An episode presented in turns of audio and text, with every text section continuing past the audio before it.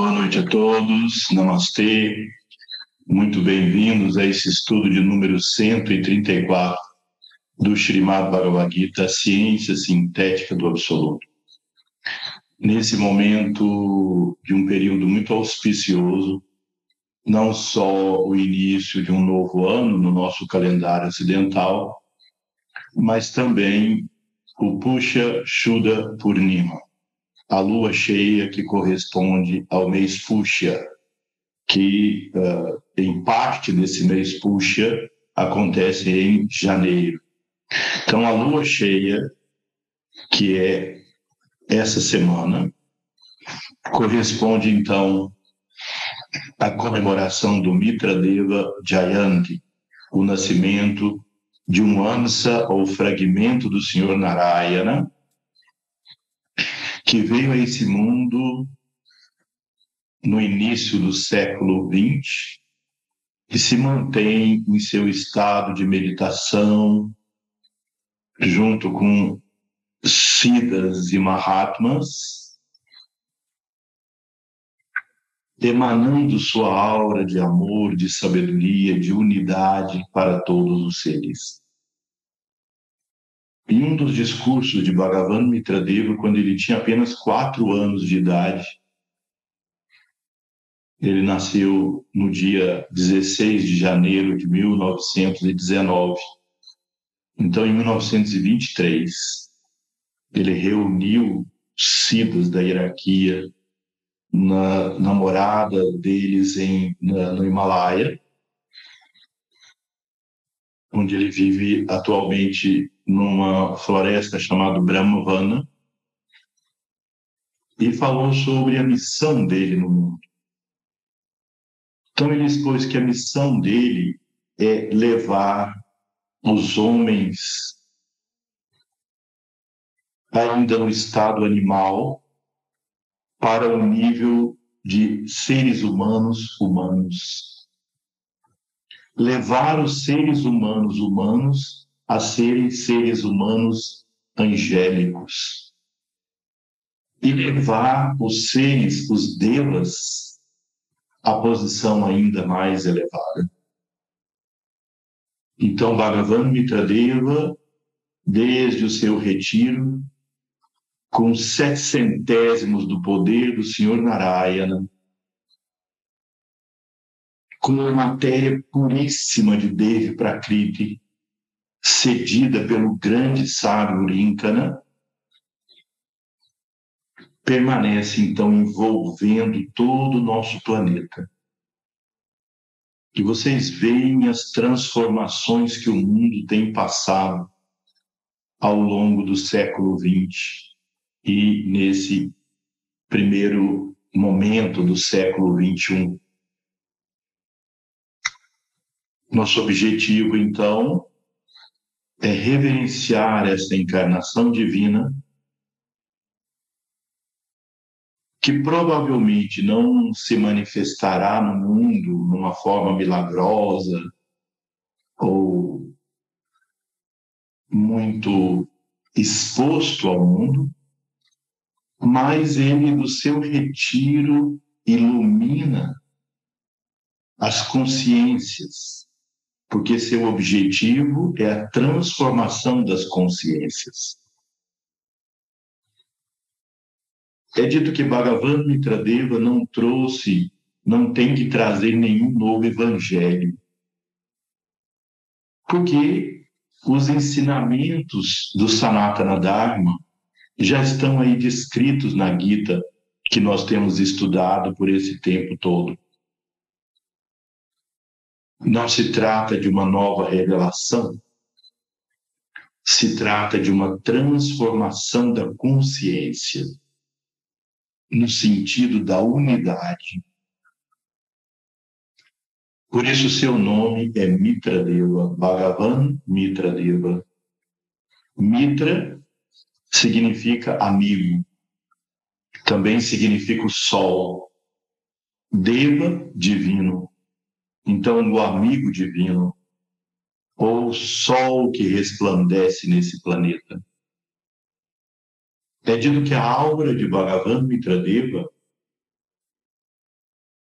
reluz de uma cor eminentemente rosada, que significa o amor incondicional que ele, uma manifestação do Senhor Narayana, envolve todo esse planeta, porque não há nada mais unitivo do que o amor divino.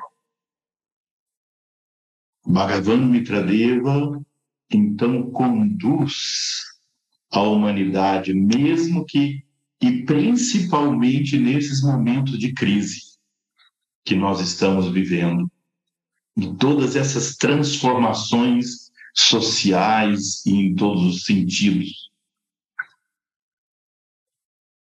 para que nossas almas possam se elevar.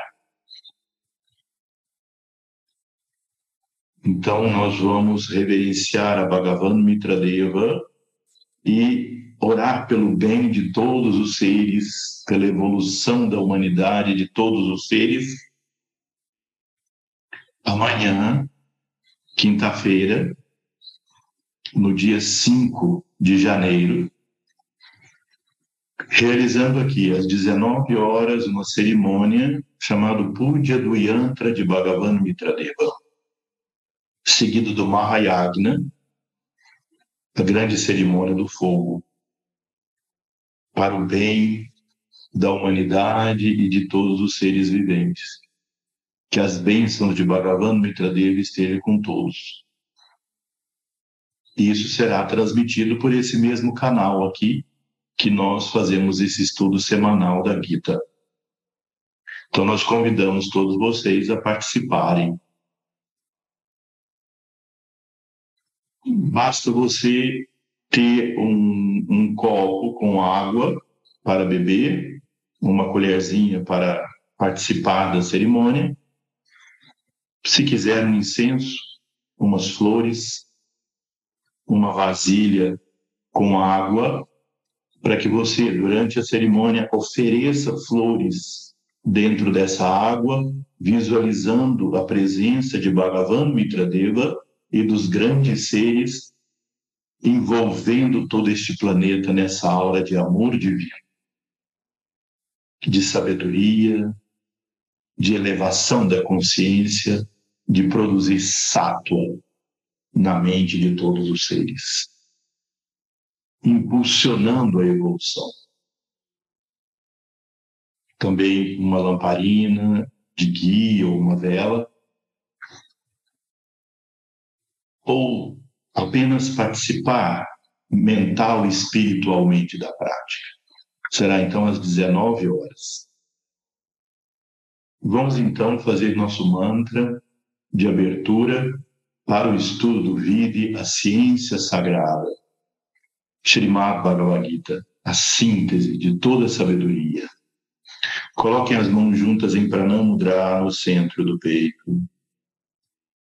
Om Gananatva Ganapatigum Havamahe Kavim Kavinam Upamashravastamam ज्येष्ठराजं ब्रह्मणा, ब्रह्मणस्पत अनशृम्बं नुतिविसीदसादनम् ॐ श्रीमं महागणपतये नमः। ॐ नमस्ते नरदेवाय नमो। नारायणाय च बादरीव ननाथाय योगिनम् पातये नमः। नारायणम् नमस्कृत्य नरम् चैव नरोत्तमम्। देवीं सरस्वतीम् व्यसम् ततो जयामुदीरये। नारा नारायण जतौ। jagata ististaististavau shuda sankalpanatau chavande krishna arjunau sara om.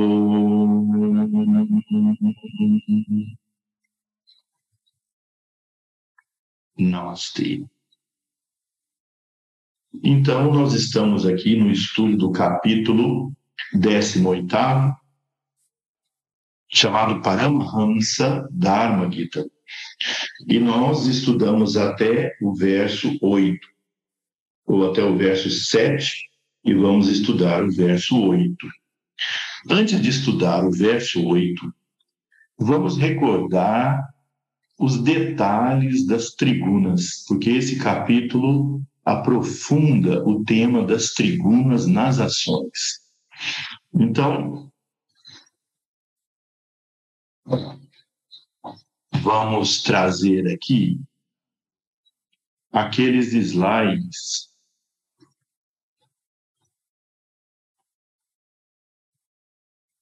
que falam das tribunas.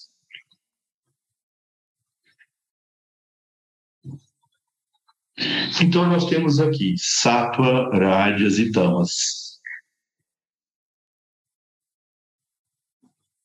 As tribunas representam o grau de desenvolvimento da alma. O que é que mais demonstra o nível de elevação da alma? A pureza dos impulsos naturais, a pureza das tendências naturais. Isso representa o grau de maturidade da alma. Então, sátua, na mente, é um estado de verdade, simplicidade e equanimidade na ação. É pureza, equilíbrio, luz, clara percepção, simplicidade. A essência do aprendizado e do despertar. Então, quando eu vejo o entusiasmo com que vocês têm, ao longo de todo esse tempo, participado do estudo da Gita, aqui conosco, que isso demonstra o nível de maturidade da, das suas almas. Porque esse impulso de aprender, de conhecer, de despertar, seja qual for a linha de conhecimento espiritual que a pessoa siga,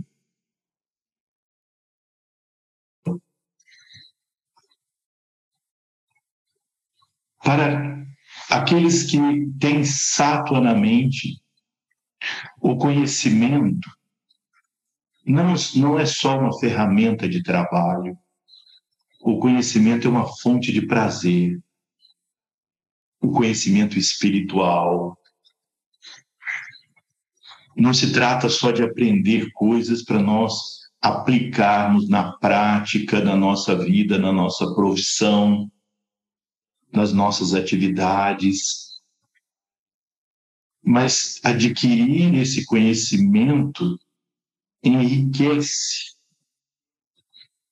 nos traz o prazer sutil.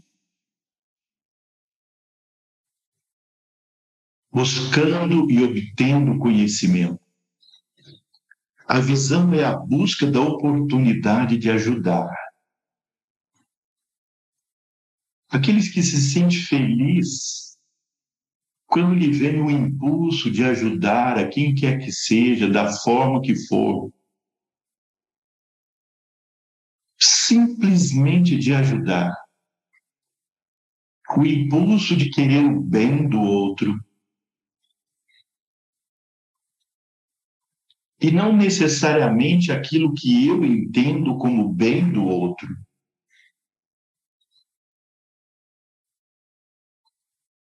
que a pessoa possa ter essa liberdade de escolher o seu bem, aquilo que é benéfico,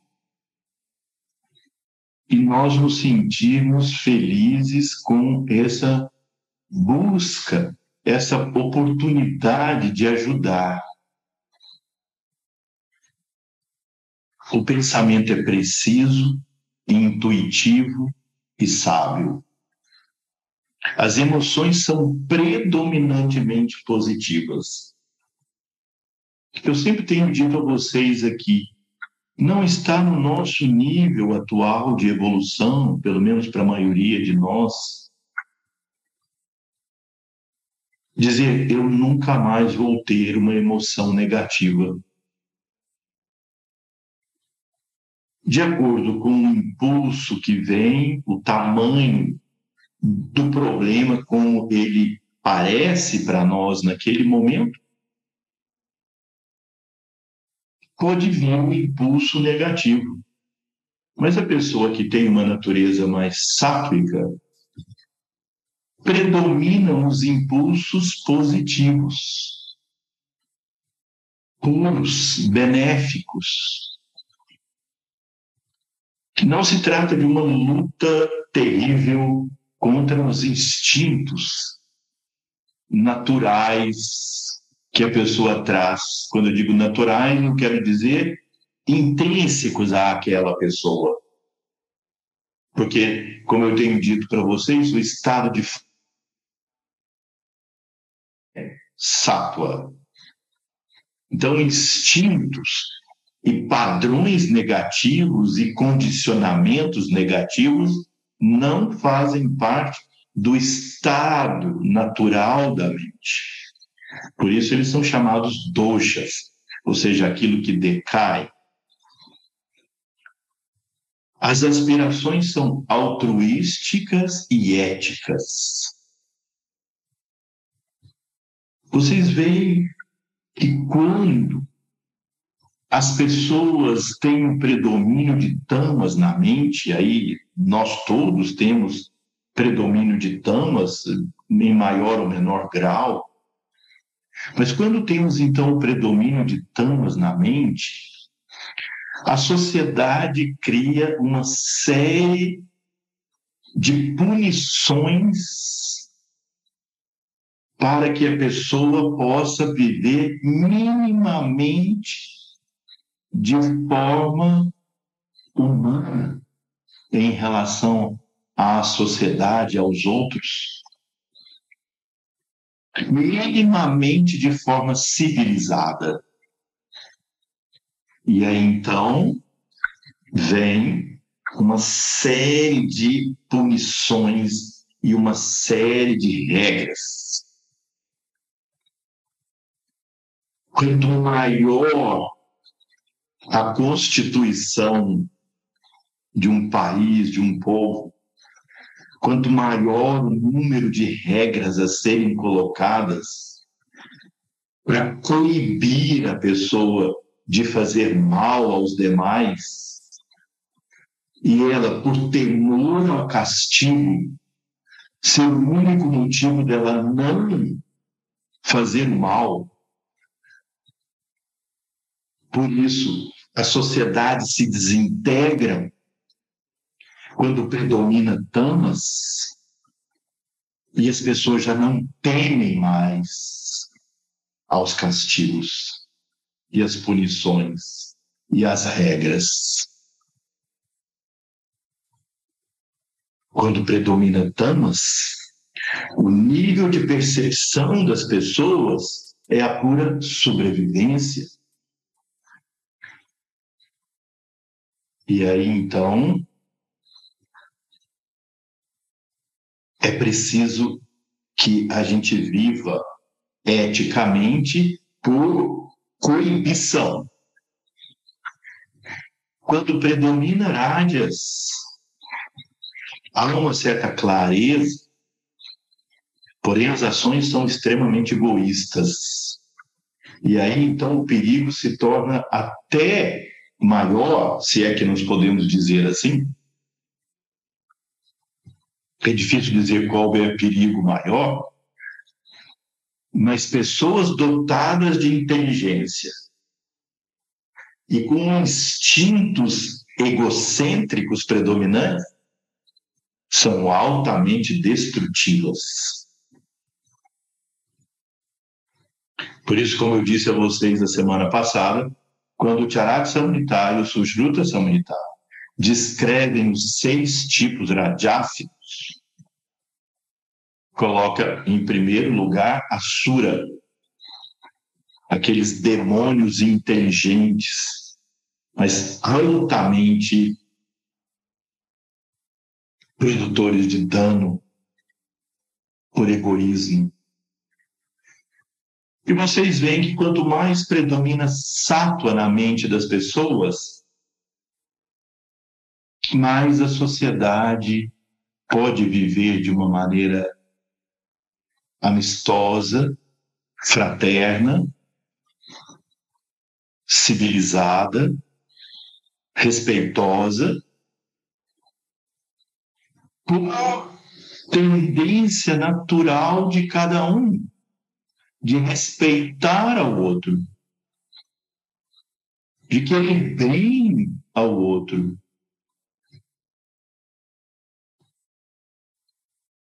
De não agredir o espaço da evolução do outro.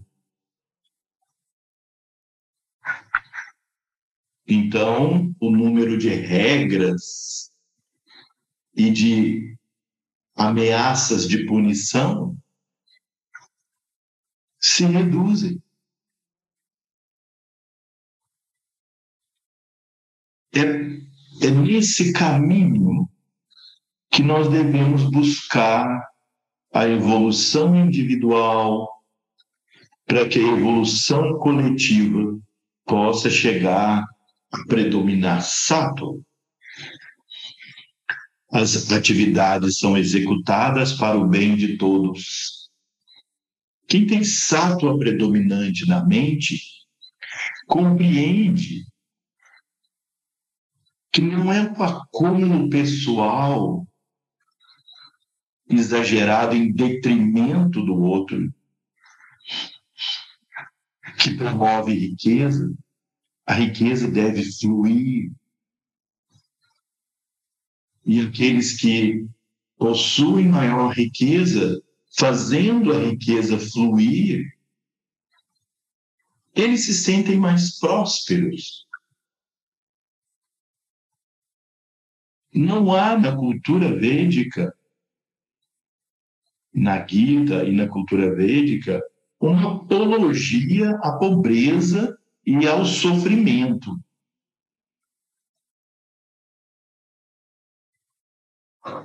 Os grandes avataras como Krishna, Rama, Buda, foram príncipes, reis, que viviam em palácios. Mas, ao mesmo tempo, extremamente amorosos e fazendo prosperidade, a riqueza dos seus súditos, principalmente a história, Krishna e Rama.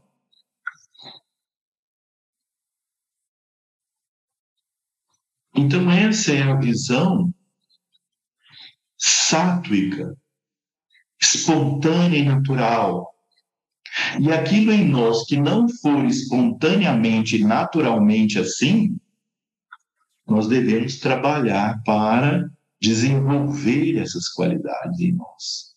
E isso é maturidade espiritual. Porque sátua conduz à iluminação. O estado de sátua não é em si a iluminação. Muitas vezes, Srivária sempre me perguntava, qual é a diferença entre um sábio e um santo? Quem é superior espiritualmente, um sábio ou um santo? O santo é aquele que possui sátua predominante na mente. Uma pessoa pura com essas qualidades citadas aqui. Mas o sábio é aquele que realizou a verdade. É claro que ele galgou o estado de sátua para chegar a ser um sábio. Mas o sábio é superior ao santo, de acordo com a própria doutrina da Gita. Então, conduz a iluminação.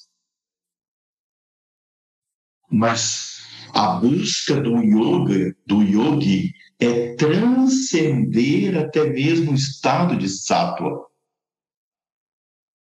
Por isso, os textos clássicos dizem que os sábios renunciam ao céu. O céu é o lugar que vivem os seres sábicos após a morte. Desfrutando da pureza, da grandeza das suas virtudes. construindo no plano mental, chamado Devaka, ou Swarga, o céu mental. Os, os subplanos inferiores do plano mental, para onde, para onde vai nossa alma após terminar essa vida física para aqueles que cultivaram algum grau de sátua. E isso depois fica impregnado na alma, depois de passar por essas experiências no plano swarga. Mas o sábio renuncia até mesmo ao desfrutar das suas virtudes nesse céu mental, em busca daquilo que está além Portanto, ele renuncia até mesmo a essa pureza. Depois vem o estado de rádias, é o estado de dinamismo e atividade combinado com um completo envolvimento do ego. Rádias é a paixão, a base para todos os movimentos e planejamentos do mundo, no corpo e na mente. Então, por exemplo, você vai iniciar um empreendimento. Um empreendimento no mundo material.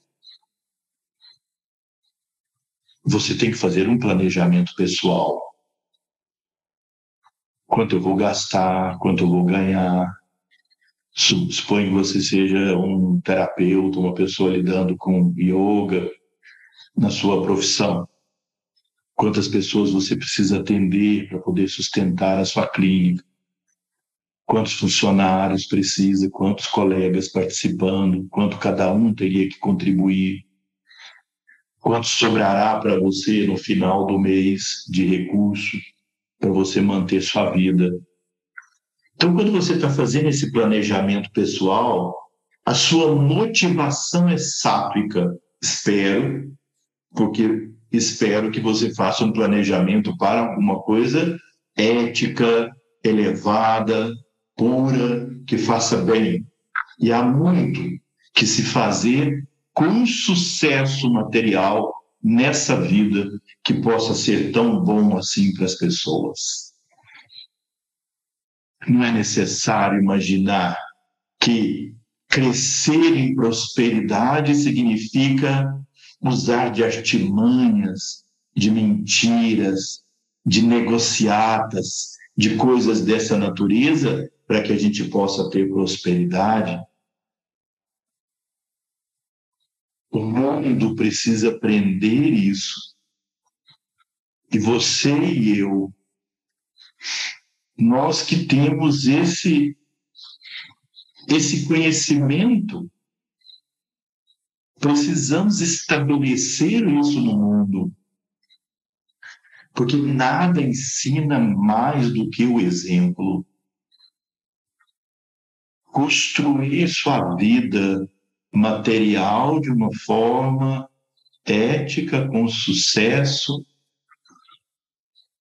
sem ter que utilizar essas artimanhas. Mas enquanto você estiver fazendo esse planejamento pessoal, algo de radiácico está fluindo pela sua mente. Não é mal, mal em si.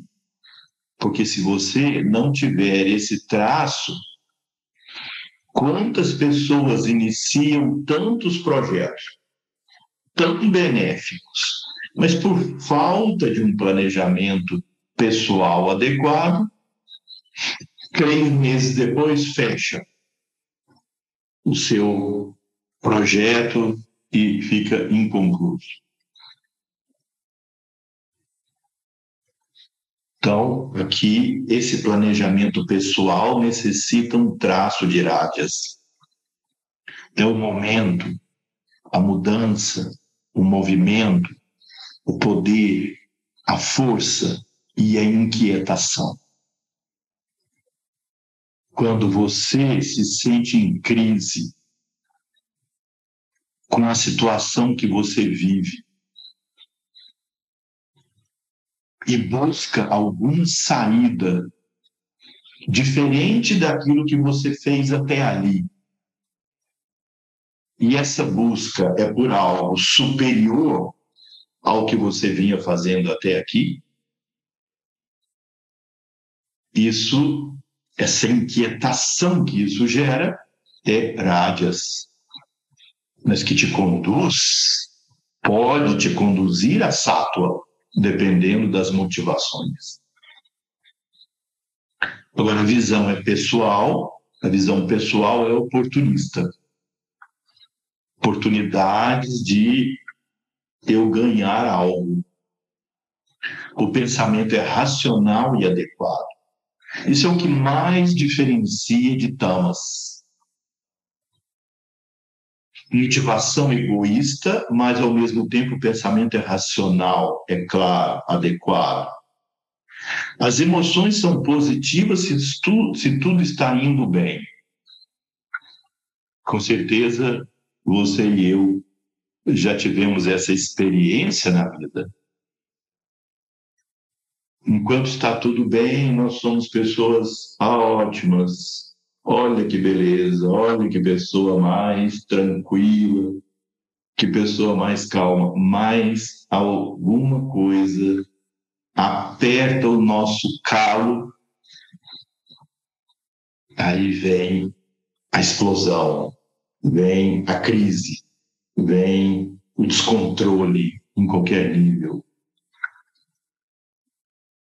Não só de raiva, de ansiedade, de medo, de insegurança, de mágoa, de tristeza que te abate. Ambição pessoal, ego, esforço, direção. As atividades são executadas para obter a realização dos desejos e ambições. Agora, damas, o estado de inércia e ignorância. A inércia inércia física, inércia mental, inércia para tomar iniciativas na nossa vida, estabilidade, letargia, preguiça. Podemos colocar aqui também procrastinação e deixando tudo para depois, tudo para amanhã. Fadiga, obscuridade, apatia, sentindo-se preso. Talvez você já tenha sentido isso na sua vida em algum momento. Como se você estivesse subindo uma montanha, numa estrada íngreme, e além de tudo, ainda carregando uma pedra nas suas costas. Parece que dá um passo ou dois para frente e depois cai de novo e volta e vai, parece que não sai do lugar e se sente preso, amarrado, emaranhado. Isso é tamas. A impureza, a doença, a ignorância. A visão é limitada ao nível primitivo da sobrevivência.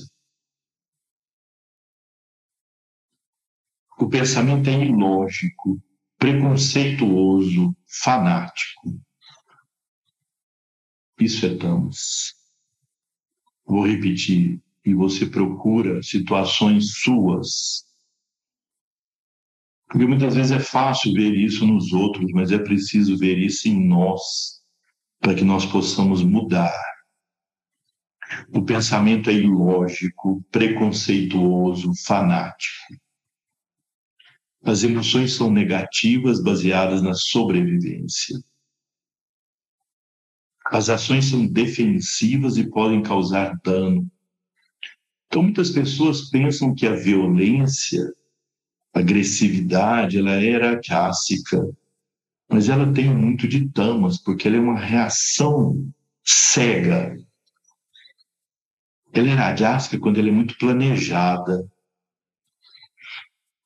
Mas aquela reação intempestiva, que em muitos momentos a pessoa se arrepende depois e diz: não, não foi bem isso.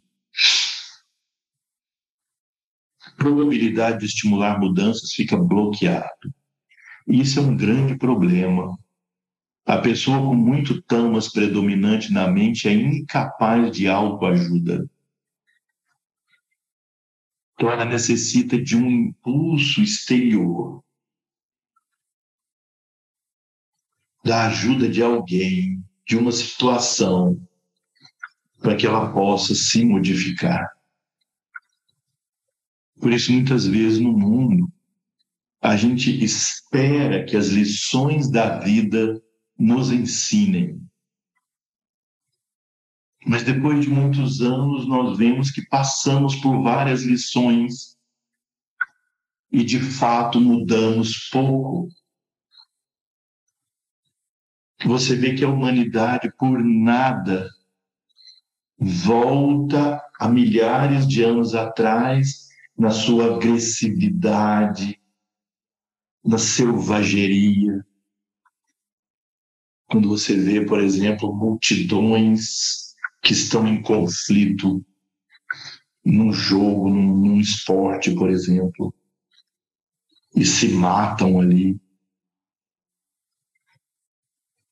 Ou em qualquer outra circunstância.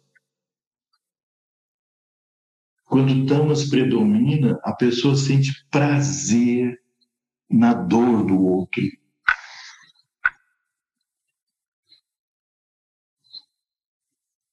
Não.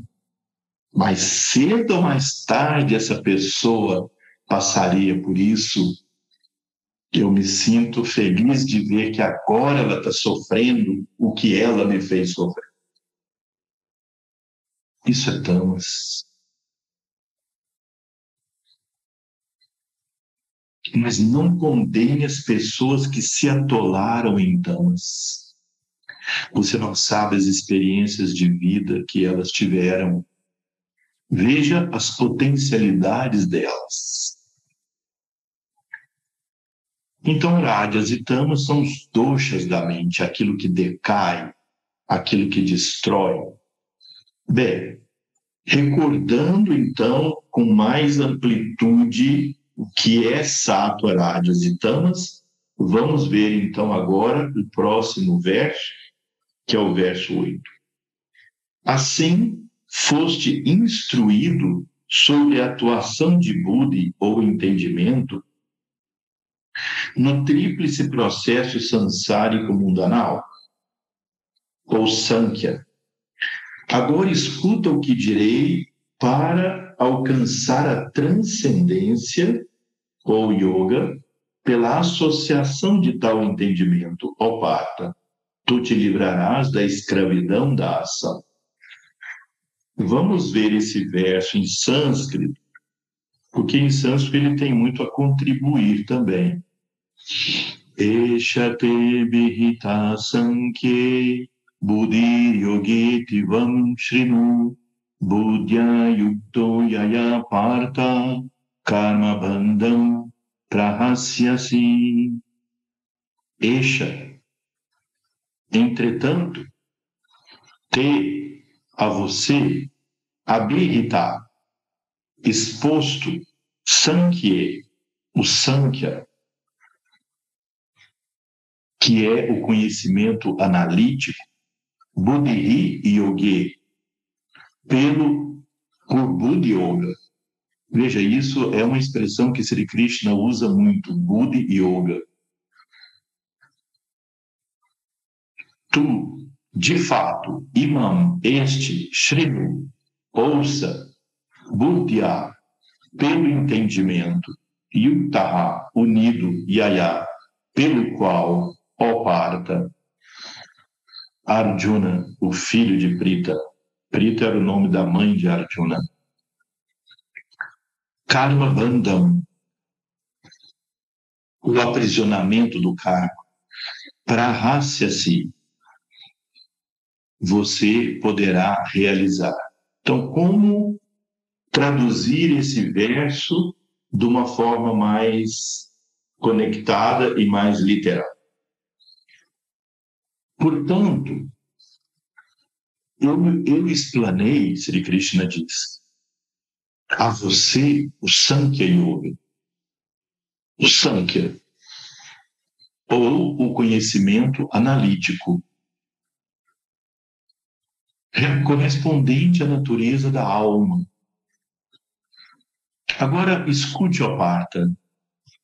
Eu vou revelar Buddha Yoga,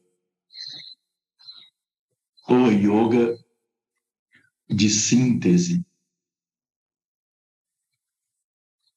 Quando você atua com esse conhecimento, você ficará livre do aprisionamento do cargo.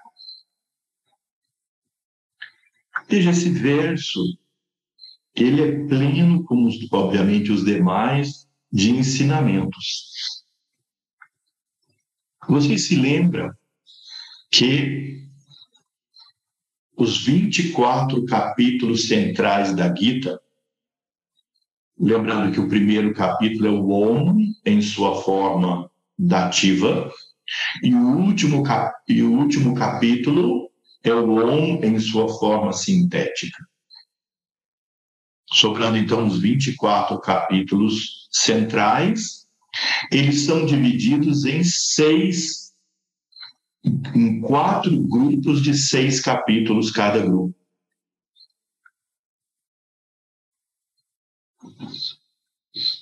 Sendo que os 18, do 2 ao 19, corresponde a Sankhya.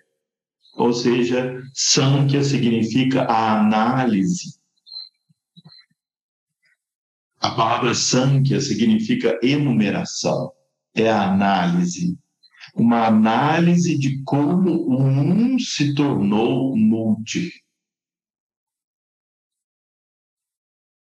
Sankhya, Sri Krishna está dizendo aqui nesse verso. Até aqui eu te ensinei sobre o Sankhya. Ou seja, ele, ele explicou sobre Brahm sendo a causa do universo, explicou o aspecto consciência dele, que é o Paramatma, o aspecto forma dele, que é a Prakriti, o aspecto poder, que é a Shakti, a formação de Mahat, ou Ishvara,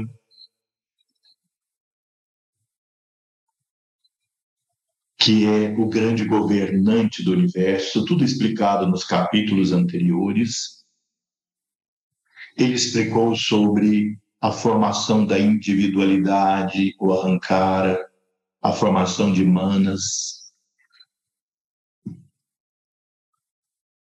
Ele explicou como manas e arrancara, voltados para fora, nos aprisionam ao processo do, do mundo, porque promove no final das ações o agrado e o desagrado, o fruto final da ação, nos explicou sobre os tamatras, depois sobre os gnanendrias, os karmendrias e sobre os mahabhutas, os cinco grandes elementos. Então ele vem explicando como é que funciona todo esse universo e como é que nós estamos aprisionados nele. Aprisionados porque nossa consciência se identificou com arrancar manos. E a consciência identificada com arrancar manas se volta para fora, e o fora inclui a mente, se identifica com os nossos prazeres, dores, alegrias, tristezas, com o processo da vida e nos escraviza. Como nos libertarmos desse processo? Colocar Budi, Budi, a luz do discernimento, alimentado por conhecimentos corretos.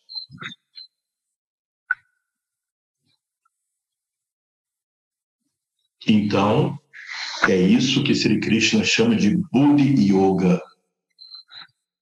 Não é simplesmente a nossa inteligência comum. É despertar uma compreensão.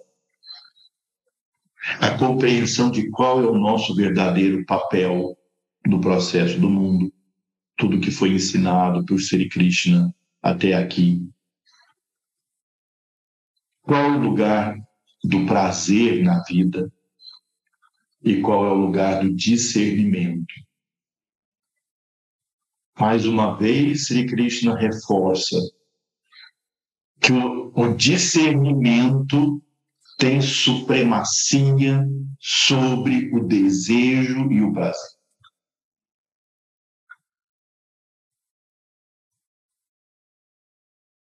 Coloca sua inteligência em mim, coloca sua mente em mim, e assim todas as suas dúvidas se dissiparão. Ele disse num dos versos que nós já estudamos. Então, o que é Good Yoga? É você começar a jogar luz sobre suas ações sobre suas motivações, sobre seus desejos, sobre suas emoções, sobre seus sentimentos, a luz do discernimento.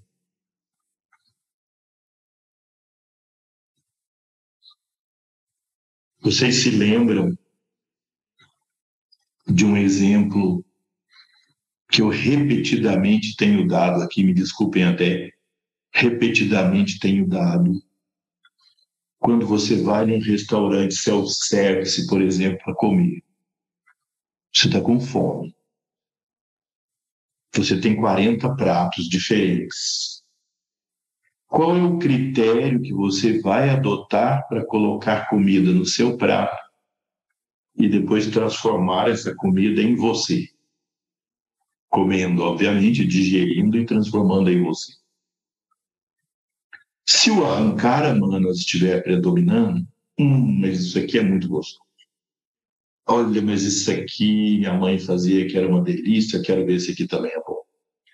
Hum, mas olha, esse aqui tem um cheiro que não é agradável, eu não gosto de nada amargo. Essa coisa doce aqui tá maravilhosa. E tá, olha que bonito isso, olha que feio aquilo. No fim, você termina com 10 coisas saborosas no seu prato.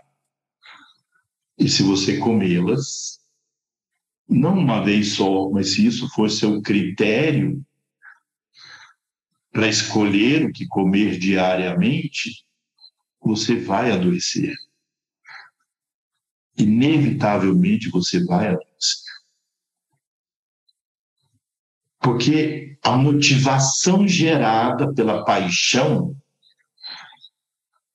a motivação gerada pelo apego, pelo desejo, pela emoção, vai fazer com que você atraia aquilo que é saboroso para a sua vida, prazeroso mas não necessariamente aquilo que vai te fazer feliz e bem. No cerne da maioria dessas ações existe a dor, esperando, a frustração, porque há expectativa. Quando você coloca a luz do discernimento lá naqueles restaurantes self-service, e você diz, hum, mas isso aqui é muito gostoso. Aí o seu budi entra alimentado com conhecimentos corretos e te diz, e você coloca isso. Tudo bem, é muito gostoso, mas me convém como está o clima, como está a minha capacidade digestiva. Eu devo associar esse alimento com esse? Se esses dois estiverem juntos no meu estômago, será que um não vai impedir a digestão do outro? Então, eu alimento meu Budi com conhecimentos corretos. No fim, eu vou ter coisas no meu prato que vão me nutrir, vão me alimentar, vão me fazer bem. E eu vou ficar feliz, saudável. Porque aí o produto vai ser a saúde e a saúde vai me deixar feliz. Não aquele prazer momentâneo de ter experimentado o. E logo em seguida uma dor de estômago, um mal-estar. Pode parecer uma filosofia pessimista essa, mas não. É constatação de como a vida funciona. Agora, se busque poder escolher coisas que também sejam prazerosas e que me fazem bem, maravilhoso. A vida se torna maravilhosa quando o justo e necessário também pode ser prazeroso. E, e não significa que não seja, que não tenha que ser. A vida pode ser prazerosa, mas pelo crivo do discernimento.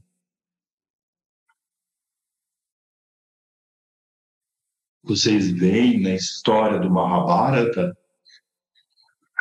o que é que gerou aquele conflito final dos Pandavas e Kauravas que rompeu e fez com que os Pandavas tivessem que viver 12 anos retirados na floresta e mais um ano perambulando pela Índia como mendigos, antes de voltar ao, ao palácio e requisitar seu direito ao trono.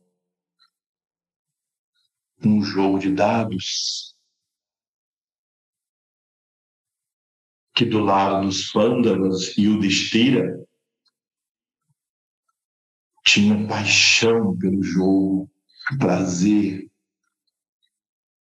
mesmo perdendo e sofrendo, ainda assim é compulsão prazerosa. E do outro lado, Duryodhana, se aproveitando dessa paixão de Yudhishthira, também apegado ao fruto, que era produzir dor e sofrimento nos seus primos para que ele pudesse se beneficiar daquilo, da ignorância momentânea que a paixão produziu em uma pessoa virtuosa como Yudhishthira. Dos Pandavas, um, um que era cheio de virtudes, que é o irmão mais velho, que seria oficialmente o rei, e o Destira. Mas entre tantas virtudes, ele tinha essa paixão pelo jogo. E aí os Kauravas aplicaram seu poder. Ou você acha que a negatividade que se aproxima de você para te decair, para fortalecer sua vontade e seu espírito, ela vai atuar em você nas coisas que você tem de mais forte. Não. Vai pegar onde estão suas feridas, onde estão suas fraquezas, nas coisas que você não desenvolveu com a mesma presteza e eficiência das suas virtudes. E todos nós somos seres de natureza mista. E é aí onde essas forças atuam. Forças tamássicas destrutivas. Elas servirão de resistência para o seu processo evolutivo, para que você ganhe massa muscular de caráter, de força, de resistência, de inteligência. Exercite seu Buda. De modo geral, quando as pessoas entram em crise, de que natureza for, e essa é a minha experiência de mais de 40 anos praticando medicina, quando as pessoas entram em crise, a primeira coisa que elas fazem é abrir mão das suas crenças espirituais. Começam a desacreditar de tudo. E se entregam àquele sofrimento trazido por arrancar manas dominados por rádias e tamas. Isso impede que a luz do discernimento delas, a luz de Budi, possa produzir algo que dê clareza de compreensão, para que nós possamos ver o problema ou os problemas ou as situações do tamanho real que essas situações têm e com presteza ter objetividade na resolução. Assim como nós fazemos em coisas ligadas talvez ao trabalho, somos treinados a fazer isso no trabalho, por que não exercitar essa mesma função em relação às nossas emoções, paixões, sentimentos? E é o que nós esperamos e contamos que o nosso psicólogo faça por nós, nos ajudar a colocar a luz do discernimento. Quando você apresenta ao seu analista seus problemas, com seus medos, suas mágoas, suas tristezas, suas raivas, e ele ou ela calmamente, com clareza, tenta fazer você interpretar, entender isso com maior penetrância com Budi. Então, quando Budi te faz perceber quem você é, um instrumento da presença divina, que mente não é você. O ponto culminante de Buda Yoga, eu diria, que é a técnica do Vichara de Ramana Maharishi, que é que segue a linha Advaita Vedanta. A linha da desidentificação com seus processos mentais. Desidentificação com seus processos mentais mesmo que eles te pareçam muito justos. Não é só nos seus momentos de tristeza, não é só nos seus momentos de negatividade, não, nos seus momentos positivos ou de alegria também. Quando você, por exemplo, então contempla a presença divina numa forma, você pergunta a si mesmo: quem é que está contemplando? Quem sou eu? Qual é a minha real natureza?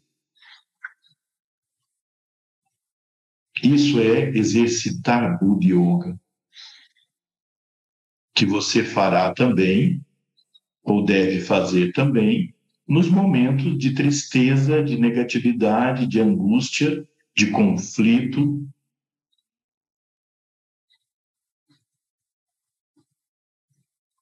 Isso sou eu. A emoção vem, vai e eu continuo. A ideia vem, vai, as pessoas vêm e vão, o mundo se move, mas há um sentimento em mim de existir. Quem sou eu? Quem é que morre? Quem é que, que é eterno? Há algo eterno. Então, Buddha Yoga te conduz a isso. Então, Sri Krishna está dizendo nesse verso: Eu te ensinei até aqui a entender como as coisas funcionam. Aí você agora precisa usar o seu discernimento baseado nesse conhecimento e exercitar isso nas suas ações, pensamentos, sentimentos, desejos, etc. Porque só isso vai conseguir te libertar do aprisionamento das ações. Veja que espetáculo é esse verso. Só isso pode te libertar não é deixar de fazer as ações, não é deixar de cumprir os seus deveres no mundo, é cumprir com o seu discernimento. E se desidentificar do processo da ação e entregar o fruto da ação à divindade. O próximo verso. Ó Dhananjaya, renunciando a todo apego, executa tu todos os atos, necessários ou legítimos, com sintético entendimento, que é Buddha Yoga sem ser afetado nem pelo êxito, nem pelo fracasso. Tal transcendência sobre o resultado da ação constitui o Karma Yoga. Vamos ver esse verso em sânscrito. Yogista Kuru Karmani Sangam Tyaktva Dhananjaya Siddhya asiddhyo samo bhutva samatvam yoga uchyate. Yoga staha. Staha é uma raiz que também que significa o mesmo estável em português. Stana significa suporte, lugar de ação. Então, yoga staha significa estável na prática do yoga. O que é estável na prática do yoga?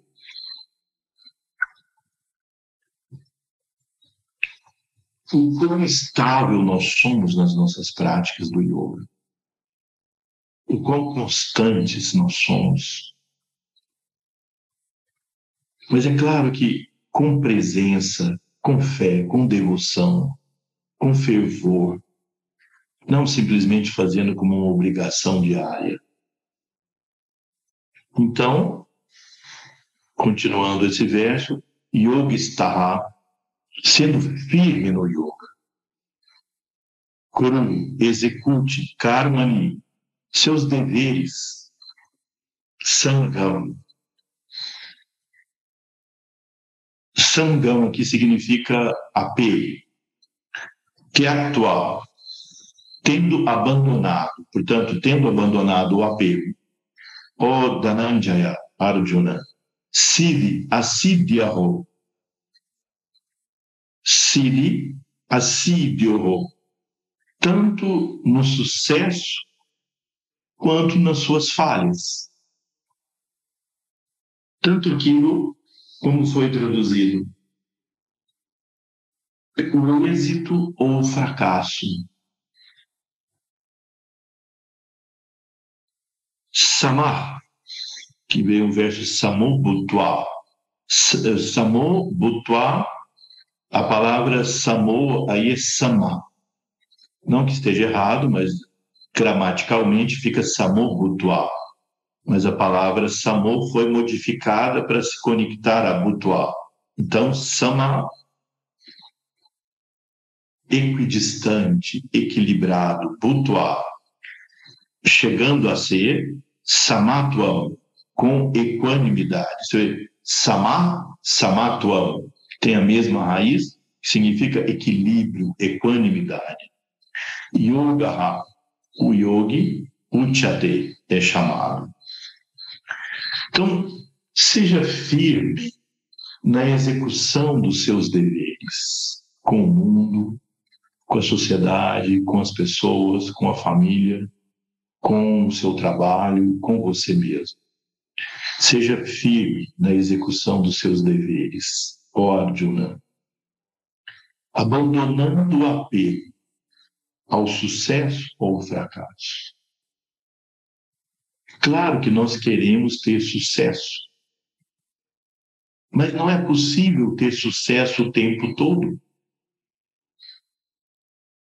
Quando vocês veem os grandes executivos ou os grandes empresários que tiveram muito sucesso material, quantas falhas eles tiveram? E depois. Podem ter tido um sucesso, mas quantas falhas? Quantas coisas não deram certo?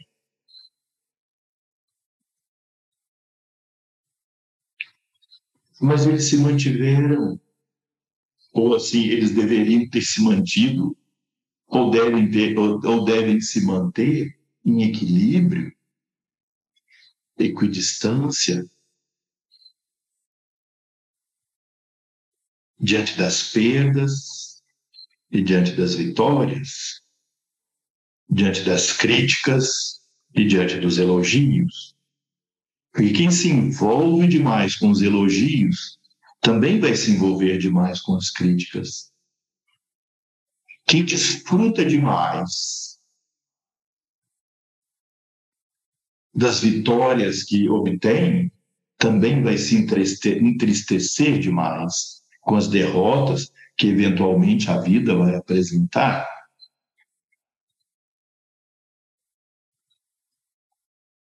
E aí, então, a postura do yogi é buscar manter equanimidade, equidistância, resiliência diante das situações da vida.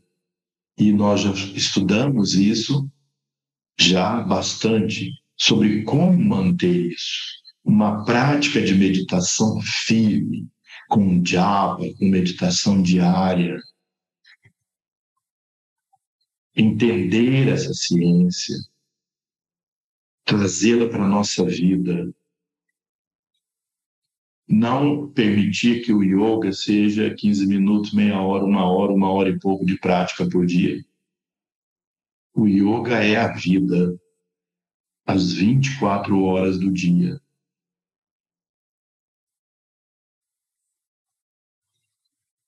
Então, essa equanimidade é chamada yoga.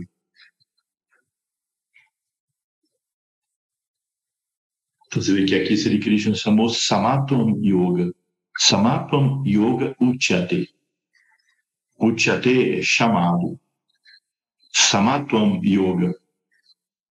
No verso anterior, Sri Krishna falou de Buddha Yoga.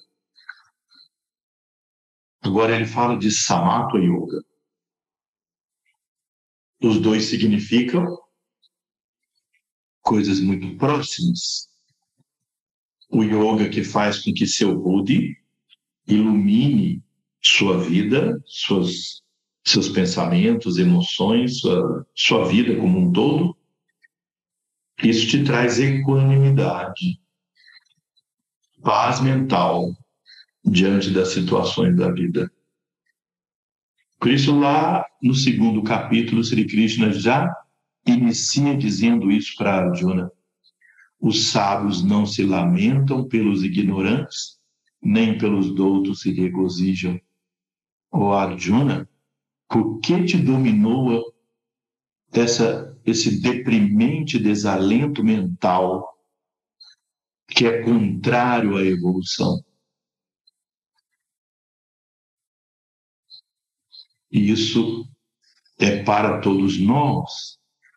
É Sri Krishna dizendo a cada um de nós: Bem.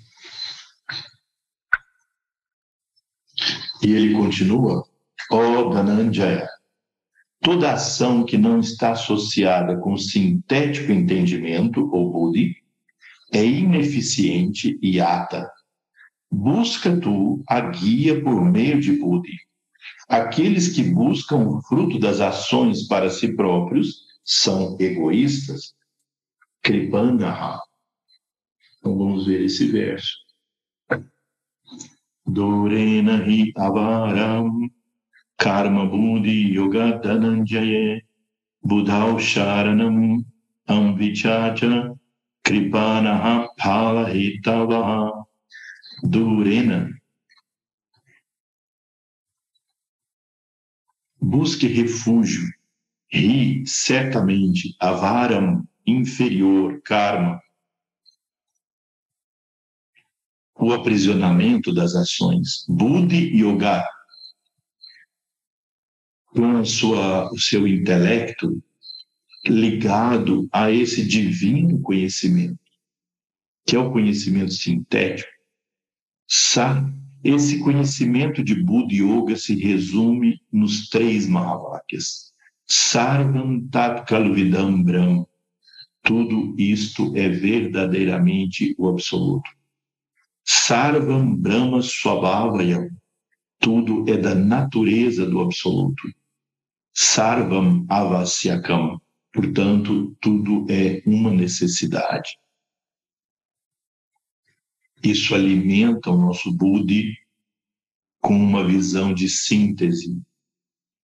E, portanto, com essa visão de síntese, ela passa a ser o antídoto do apego e da aversão que os, os fatos da vida geram em nós. Bem, então, nós já vimos mais esses três versos. Aqui, antes Sri Krishna fala sobre as tribunas, agora ele fala da importância de Buddhi alimentado com conhecimento sintético. Exercite isso na sua vida, eu sugiro. Que você vê um crescimento em você. Isso é yoga esse discernimento sintético.